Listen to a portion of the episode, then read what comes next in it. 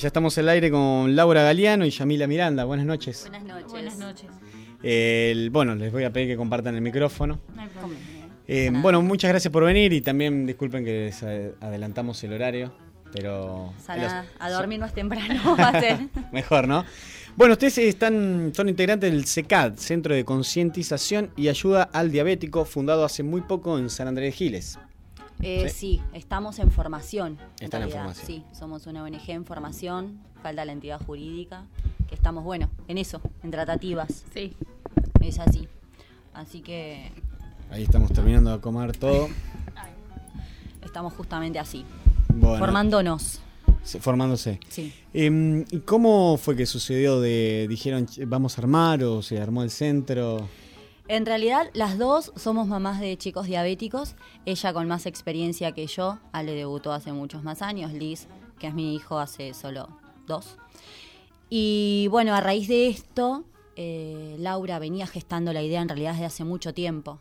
Y bueno, nos encontramos, nos reencontramos porque somos como parientes. Eh, nos reencontramos en función de- del debut de Lisandro y bueno, surgió ponerle como un punto de inicio a esto Ah, que sí. era su idea en realidad y yo me, me acoplé y le agradezco que me haya invitado, obviamente, ¿no? Y mm, a- ahora de ahí a que ustedes tengan interés y después de ahí armar un centro de esto, ¿no? Para, para investigar, para desarrollar, para concientizar, digo, hay también una distancia, digo, tuvieron, tomaron cartas, ¿qué, qué les fue, qué les pasó, qué encontraron en la sociedad o en sí cuando empezaron Sí, a transitar somos un poco impulsivas, creo que desde que Laura me dijo, me comentó, le dije Es sí, más, y en una semana el, estábamos. El, el vivir eh, sobre el tema te lleva más, te, te empuja, lo que vos estás viviendo te empuja a conocer más y cuando conoces te empuja a que los demás aprendan también, que no es drástico, que no es nada que con lo que vos no puedas vivir tranquilo y normalmente como cualquier persona. Claro.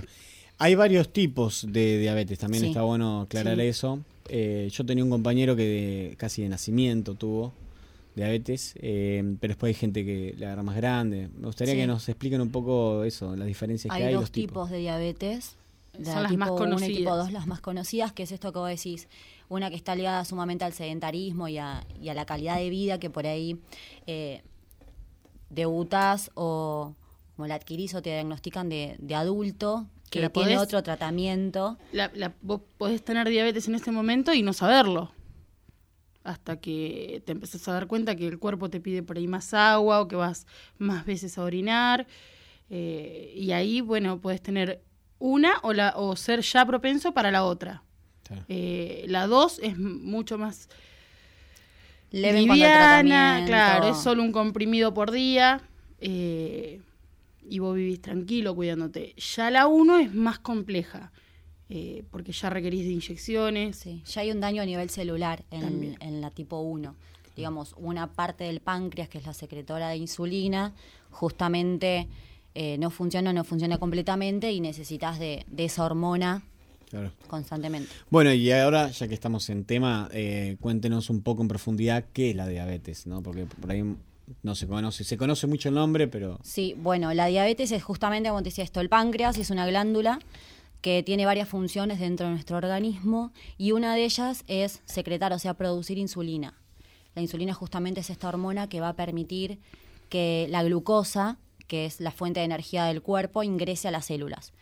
Si esta hormona no está presente en la sangre, cuando los niveles de glucosa aumentan, justamente este, este monosacario, por así decirlo, el azúcar comúnmente dicho, queda en sangre.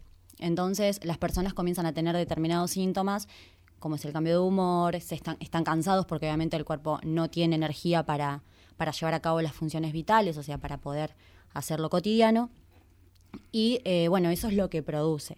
Justamente esta parte del páncreas, que es la que está formada por un tipo de células que se llama beta, es la que en este caso estaría como dañado o demás.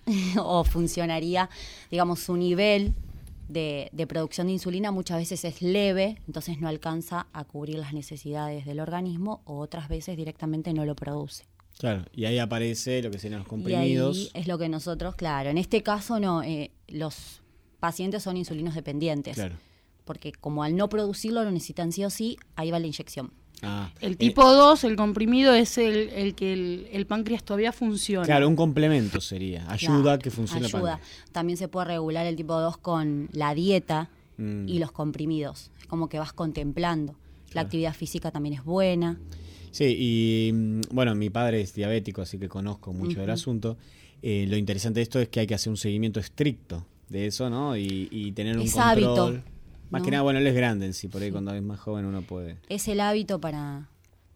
En realidad a veces uno cuando lo piensa, o bueno, no sé, en mi caso es como... Bueno, yo suelo naturalizar fácil las cosas, pero es como, uy, diabetes, ¿viste qué onda? Y en realidad mi preocupación era porque Lisandro debutó a los seis años. Entonces, ¿cómo haces para que pueda comprender que si bien dentro de lo que, a ver, no es lindo, no es agradable, pero es llevable, es tratable, entonces vos decís, bueno, podés concientizarte que aquello que tu cuerpo no lo produce, tenemos la suerte de que exista un tratamiento para poder incorporarlo, es mantener estrictamente eso, el hábito y la conducta para regular tu, tu funcionamiento. Claro, em, recién mientras hablabas, em, eh, vos decías de- eh, debutó, te hablas, Se ¿no? llama debut a, Al inicio. Al inicio. inicio. Eso se usa Cuando así te lo diagnostican. Claro.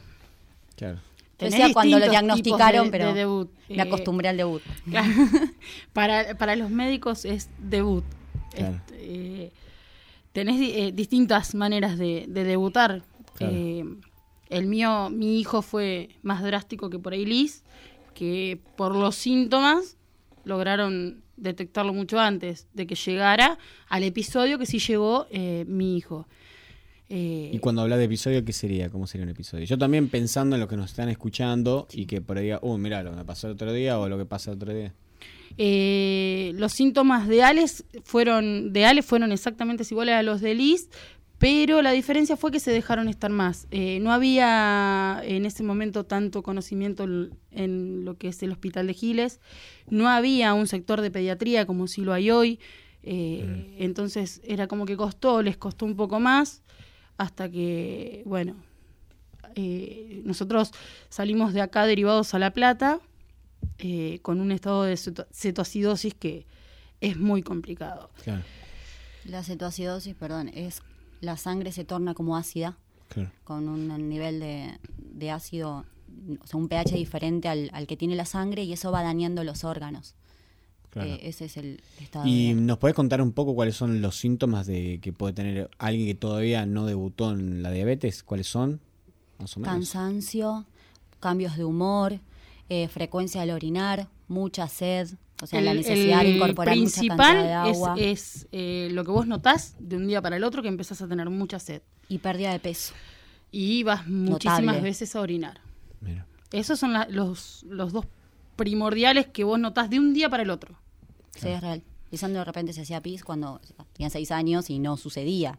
Claro. Eh, Ya después veces. empezás a perder la fuerza, te notas mucho más cansado, tenés mucho más sueño.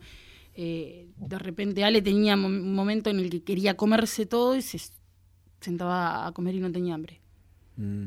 Y después ya llegamos al vómito, que no sé si Liz No. llegó. Después era uno tras otro, no se, puede, no, no, no se cortaba el vómito y después ya llegamos a la deshidratación. Y después, Claro, fue, fue creciendo. ¿Esto cuánto tiempo? ¿Hace cuánto tiempo? ocho años atrás. Ocho años.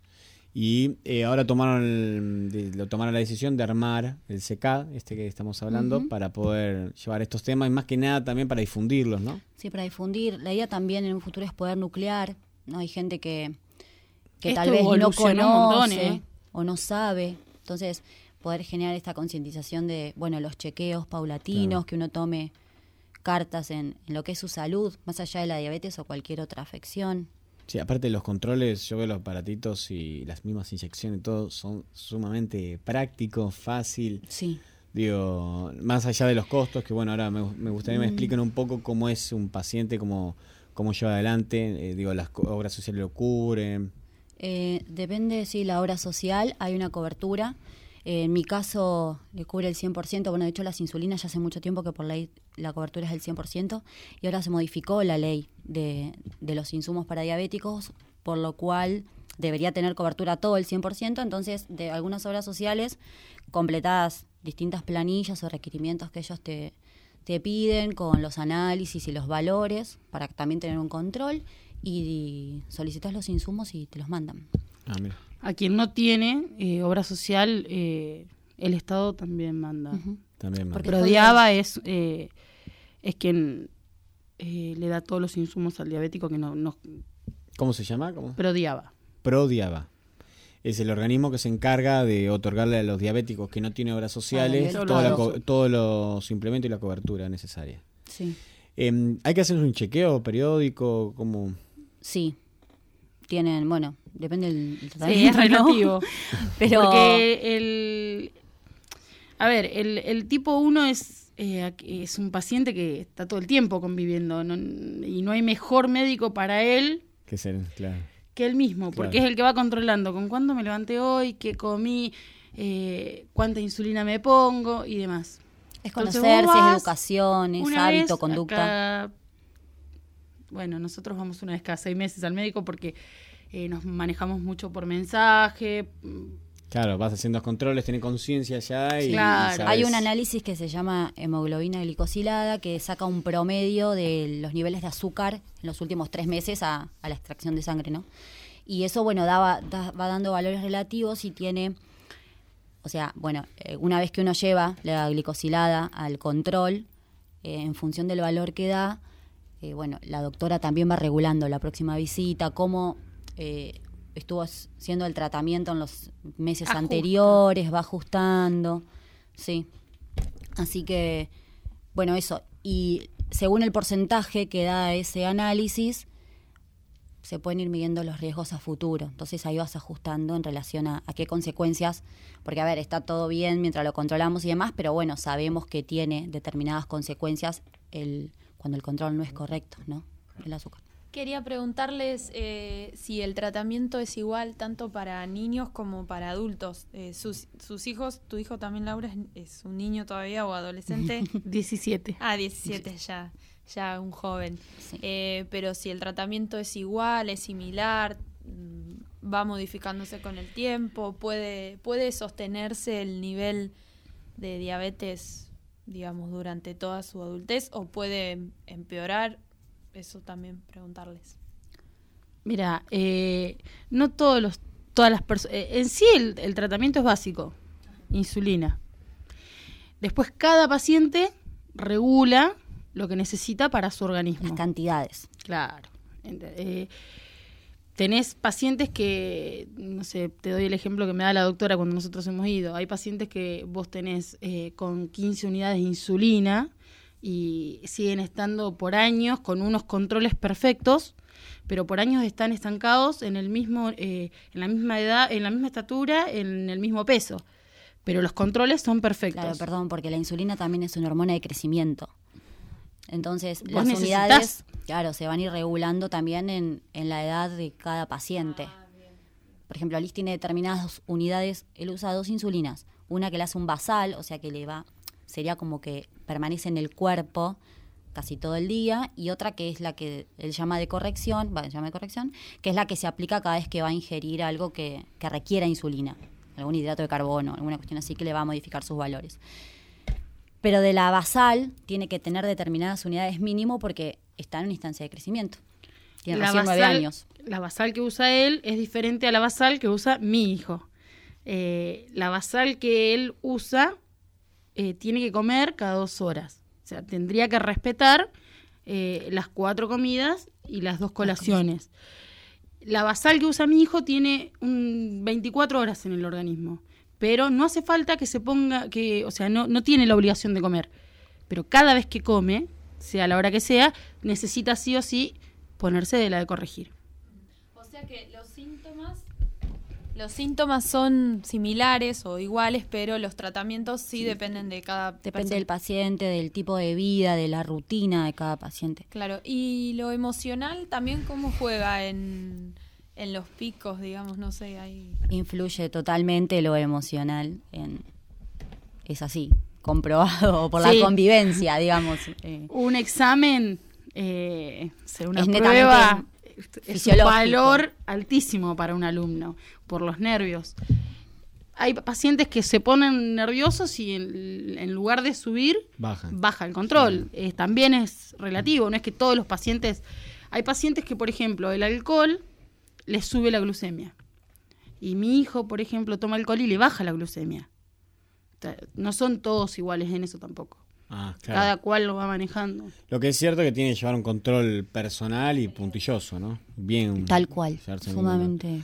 ¿Y mm, cuál es la historia un poco de la diabetes en, en el mundo? ¿Saben un poco cómo que surgió? ¿Esto estuvo siempre? ¿No? ¿Es, de la, ¿Es moderna de los últimos años? No, creo que las investigaciones o todos los avances que hubo es moderno. Eh, una disfuncionalidad del páncreas o una hipofuncionalidad se llama la- cuando las glándulas funcionan con valores más bajos de los óptimos, eh, viene desde toda la historia. El tema es que, bueno, todas las investigaciones, el auge en, en los tratamientos y en la difusión, eso sí es actual. ¿Saben cuándo se diagnosticó por primera vez? Eh, ¿Cuándo está más o menos acuñado eso? Lo había estudiado el año pasado para el 14 y me lo olvidé. Todo lo que ella te está explicando hoy, yo te lo hubiese explicado hace siete años atrás, porque el primer año y el segundo es vos te comes todos los libros, te lees todo, te estudias. No, y porque la- después, la, campaña. claro, y después vos ya lo vas eh, manejando más, más light. El año Eh, pasado ayudamos a, a la Secretaría de Salud eh, en una campaña que hicieron de concientización y demás. Y bueno, soy profe, entonces algunos de mis alumnos colaboraron en la campaña y los tenía todos cortando círculos celestes, que es el símbolo, y ahí me había estudiado todo, ¿viste? ¿Cuándo? ¿Por qué el círculo? ¿Por qué celeste?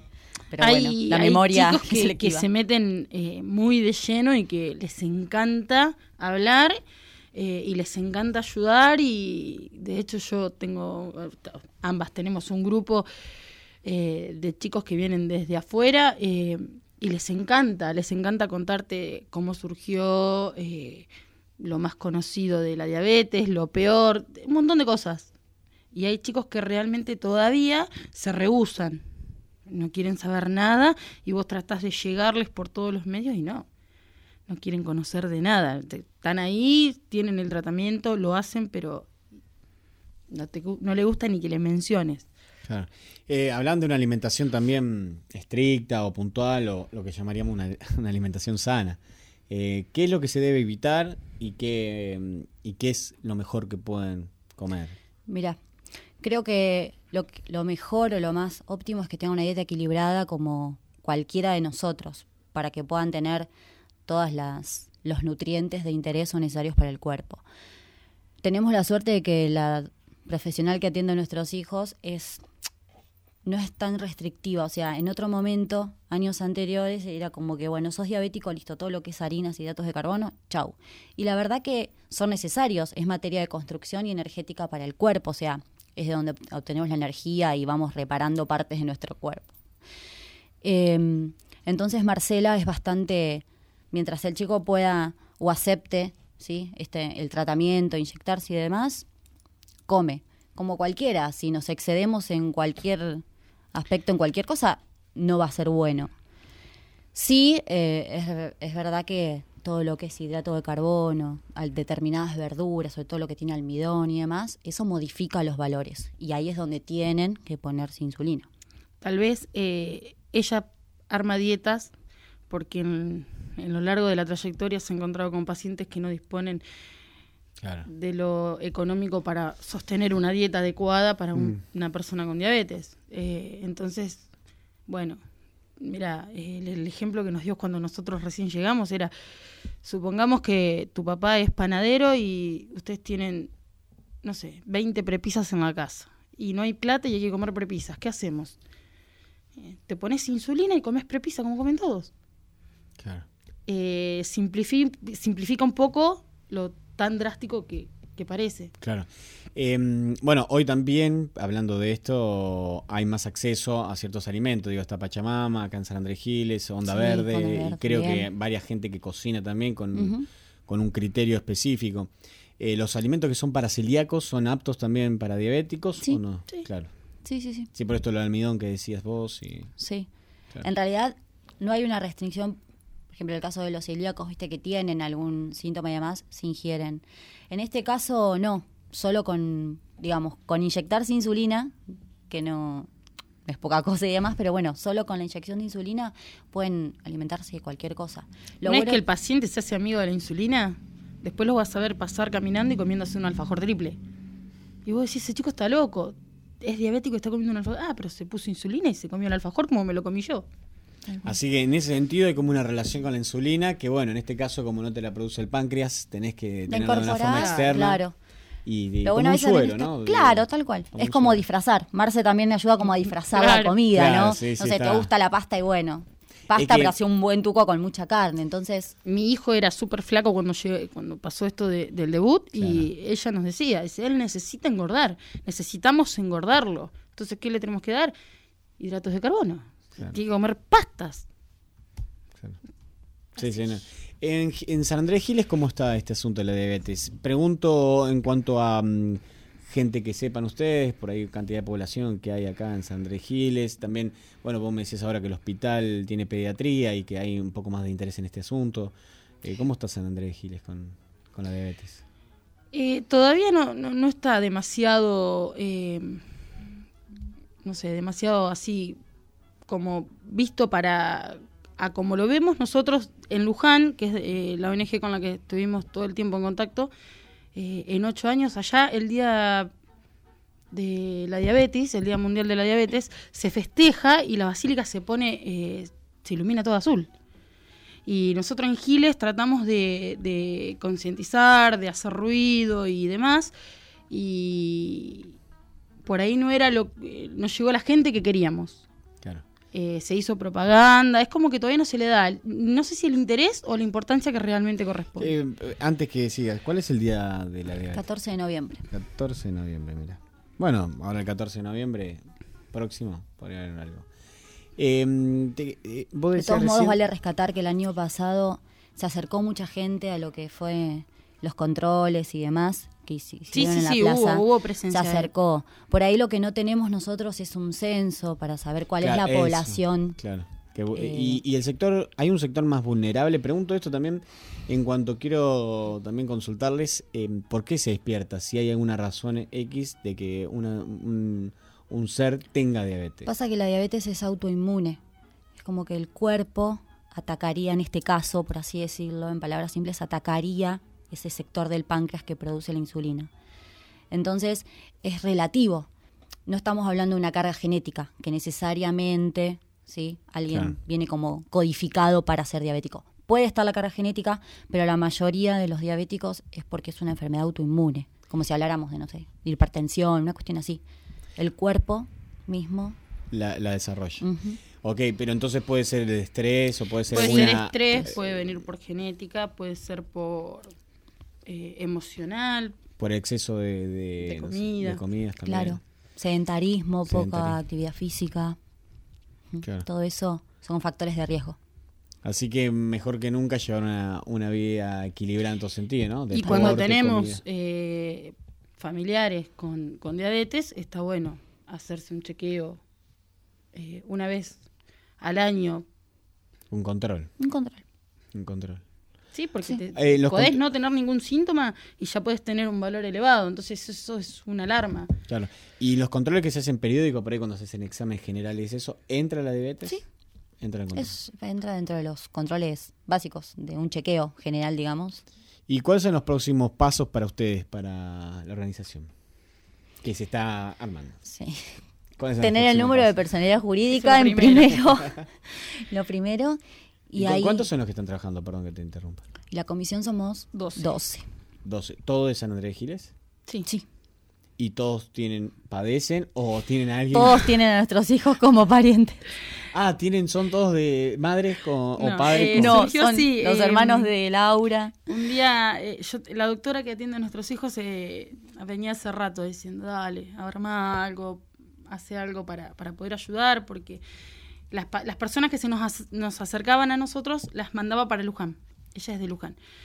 Eh, un día me pongo a hablar con Yami y ella me empujó más. Si bien yo venía con esta idea y que buscaba y, y ella me empujó más. Eh, tengo eh, un amigo que es Sergio Molinati, que él estuvo desde el principio de la enfermedad de mi hijo hasta, hasta el día de hoy y también siempre conté con su apoyo, también nos empujó mucho, él es, también es miembro y bueno, éramos, eh, hasta ese momento éramos tres.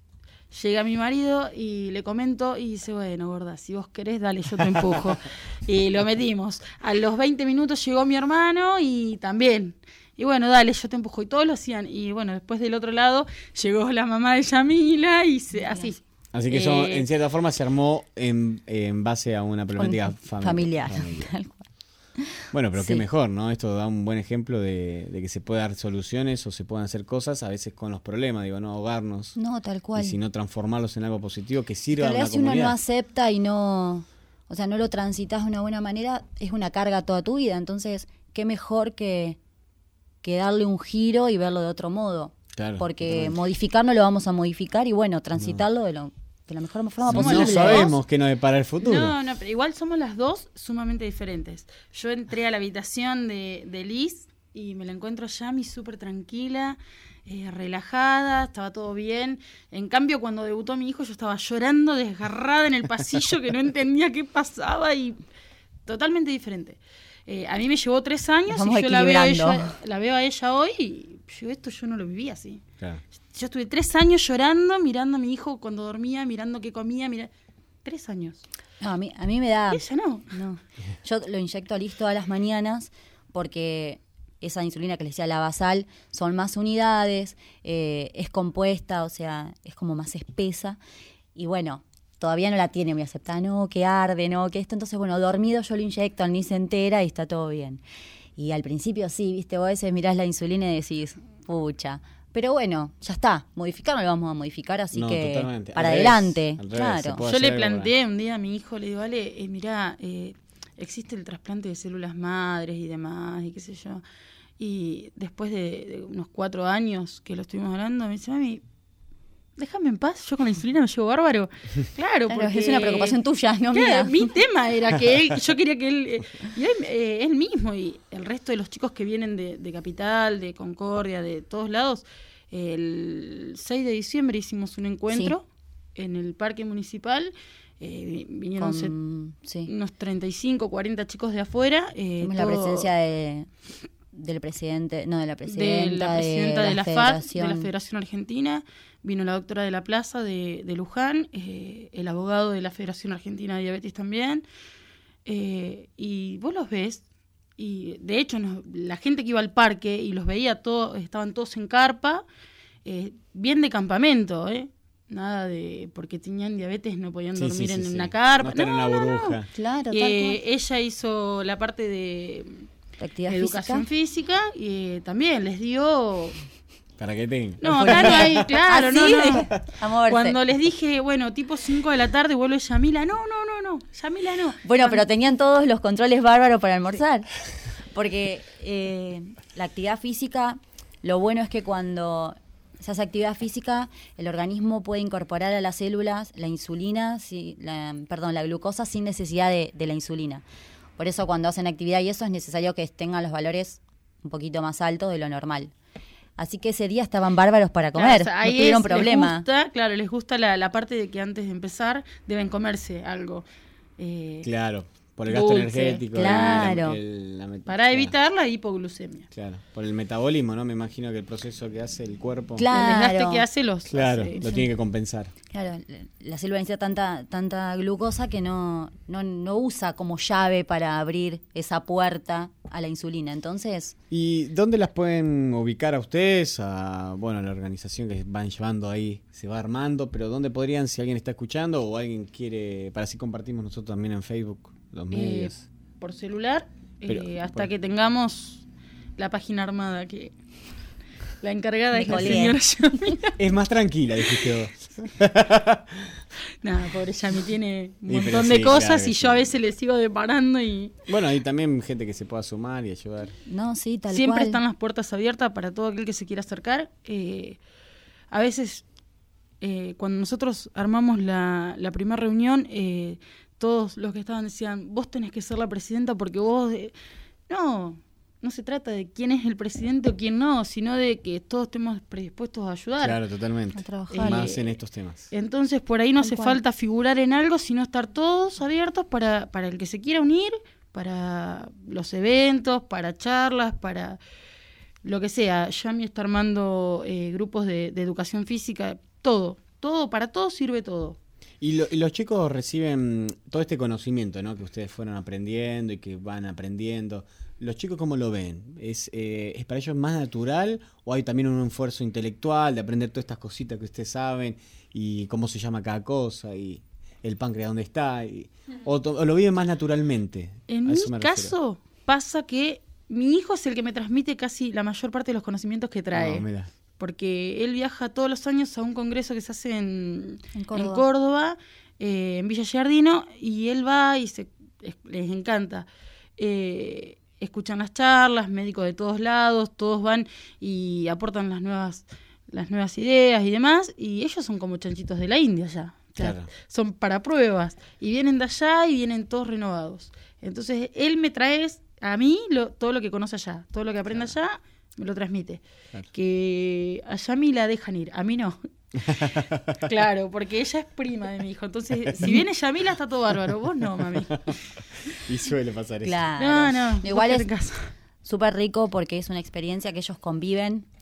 Porque, a ver, si bien lo aceptan a su modo, a sus tiempos y demás, no es lo mismo que. A veces se encuentran solos. Va, yo lo veo desde el lado de Liz, que es chiquito, pero en la escuela es el único diabético en fútbol, es el único diabético así en todos lados.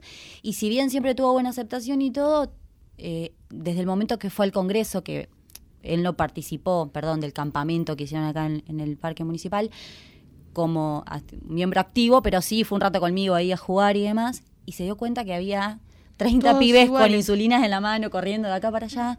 Claro, entonces, bueno, viste, tuvo su lugar en el mundo en un grupo. Y eso creo que en Córdoba les pasa eso también. Eh, cuando Ale viajó la primera vez, eh, hace cinco años atrás, para mí todavía era muy chiquito. Y la doctora me dice, yo me lo llevo conmigo. Y yo, no, vos no vas. El nene viaja, vos no. Y para mí era trágico. Yo, se me está yendo, ¿quién lo va a cuidar? En sí eh, es, es un grupo de cuatro personas y un coordinador. Entonces yo decía, ¿y quién va a dormir con ellos? ¿Y quién lo va a mirar? ¿Y quién Y sí, porque uno... y él vino de allá y era como que Le yo ya le estorbaba, eh, Claro. ya no necesitaba que yo lo cuidara, ni que estuviera, ni que Se ya se empezó a arreglar solo. Claro. Y ahora es, ya están, eh, el congreso se hace todo en- todos los años en agosto. Eh, estamos a principio de julio y están todos en el FEI palpitando el jardino. claro. Para ellos es, no sé, es como Son palpitar las el vacaciones mundial. de las familias, ¿viste? Bueno, Vos decís, es- nadie me controla, respiro como quiero, o sea, a nadie le preocupa. Y van chicos de, de recién nacidos que viajan con sus papás hasta personas de... Sí, sí, porque no hay diferencia No. de edad acá. Todo- No, porque allá se, se arman los grupos eh, Claro. sin edad, no, no tienen... Vos tenés 15, bueno, vas con los de 15, ¿no? Compartirnos los medios donde se pueden contactar, mail o lo que tengan, o teléfonos, para que si se quieren comunicar y por lo menos acercarse y por ahí puedan ya otorgarle un poco de, de conocimiento a alguien, asesoramiento. Eh, mi Facebook es Laura Galeano Alguien, y mi número de celular es 1568-5309. bueno. Ok, así que ahí eh, 2325. Sí, cual. Claro, porque algunos por ahí no están escuchando de San Andrés Giles. Eh, 2325 15 68 5309. Igual vamos a compartirlo en Tal Facebook. cual, bueno, y mi Facebook también, por mi nombre, Yamila Miranda. Y mi teléfono es 1547 1768. Eh, bueno, buenísimo. Me parece, mm, bueno, eh, yo a mi padre lo reto siempre porque él se comía sus cajas de alfajores. Ah, estuvo mandando, ahora lo vamos a leer. Eh, y yo reniego mucho porque eh, ¿cómo, cómo se va a comer las cajas de alfajores? Obviamente ya es grande, él tiene setenta y pico de años. A esta edad, si ya lo hizo, no le puedo decir que, que no lo haga. Y tiene todo el derecho. Pero viendo lo que están diciendo ustedes, es más importante que no reniegue, que no se estrese, que no, por ahí no vea en televisión co- cosas que no, no le hagan bien, más que comerse su caja de alfajores, porque si se la va Tal a cual. comer, se da insulina y se come la caja de alfajores. Exactamente. En el mundial eh, no había insulina que a Que mi hijo le hiciera alcanzara. efecto, ¿entendés? Entonces era, Ale, por favor, andate al campo. y sí, porque no. Bueno, le la días insulina y no, no. con la basal y pocas unidades de la y cuando juega al fútbol y últimamente que vienen perdiendo Claro. Eso es, es Hay peor que que una caja Hay que tomársela- Estaba escuchando eso, veía que es peor el estrés o las emociones, Sí, los tal cambios cual. de emociones que, que por ahí comer en sí. No importa lo Sí, que sí, coman. porque total. lo que es comida vos lo vas a manejar. Lo regulás. insulina. Claro. Em, algo que me quedó mientras hablamos de la comida, justamente, em, ¿hay algún tipo, porque bueno, sabemos que la comida para celíaco y demás es cara, ¿no? ¿Hay alguna forma, algún organismo, hay- algún descuento, algo que se esté gene- generando? No, no, No. Todo bien. Sí. Eh, yo, la verdad que tengo entendido que el Estado le da bolsas de alimento para los celíacos. No sé si bolsas de alimento, creo que eran bolsas de harina. Para celíaco. Sí, eh, para los celíacos. Para lo que es diabetes, no. No. No, porque de hecho no hay comida libre de hidrato, o sea, es Claro. Es que ya no hay una doctora que te mande una dieta, creo que Claro, estricta, no, estricta, estricta y Salvo que sea un caso extremo donde Claro. no se haya una descompensación general o sea un caso muy particular, pero Claro, pero en general Con un no buen porque lo- lo, control, un- soluciona con la insulina. Lo maneja con y, un, y buenos hábitos, una conducta Claro, de tratamiento. Deporte, actividad física y demás. Bueno, eh, chicas, ha sido un placer que hayan estado acá. Cuenten con el programa cuando necesiten. Bueno, Muchísimas gracias. Seguramente vamos a estar invitándolos para el 14 de noviembre. Nos falta, pero bueno, ya Sí, vamos sí, pensando. Ya lo, ya lo anoté acá, mira. Ya lo anoté. Sí. Vamos a hacer un poco más de publicidad que el año pasado. Sí, estaría lindo. Eh, bueno, les agradecemos mucho que No, hayan por venido. favor, gracias No, a ustedes favor, por el espacio. Dale, por favor, gracias. Continúa. なるほど。